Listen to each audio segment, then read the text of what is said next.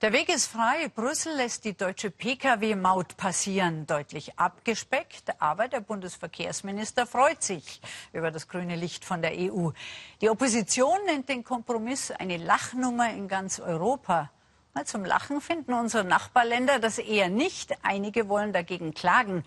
Schauen wir uns mal an, wo Autofahrer bereits abkassiert werden von den gelben Ländern dass sich auch die Alpenrepublik im Süden beschweren will, versteht man wahrscheinlich nur in Österreich.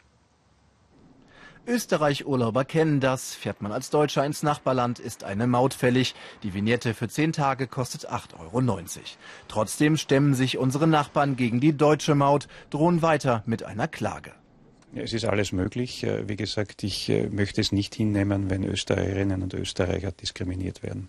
Nicht nur Österreich, auch Belgien, die Niederlande und Dänemark wollen eine Klage prüfen. Für Verkehrsminister Dobrindt kein Problem. Er ist sicher, eine rechtlich einwandfreie Lösung gefunden zu haben.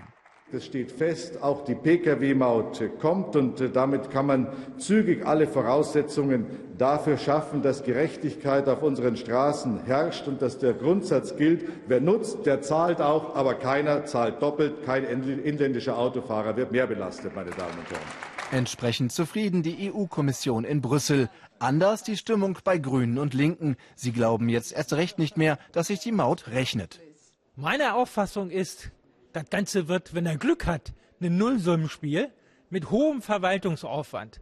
Und wenn er Pech hat, dann legt die Staatskasse, finanziert die Staatskasse indirekt äh, die deutschen Autofahrer. Der Ertrag wird weiter sinken, äh, weil der Aufwand entsprechend erhöht wird. Die äh, Vignetten werden teilweise günstiger und die Jahresvignetten werden zum Ladenhüter werden. Das heißt, die finanziellen Folgen für den Finanzminister sind längst noch nicht abgeschlossen. Wir gehen davon aus, dass diese Maut sogar ein Minusgeschäft werden wird. Dass das nicht passiert, davon muss Dobrindt nun den Koalitionspartner SPD überzeugen.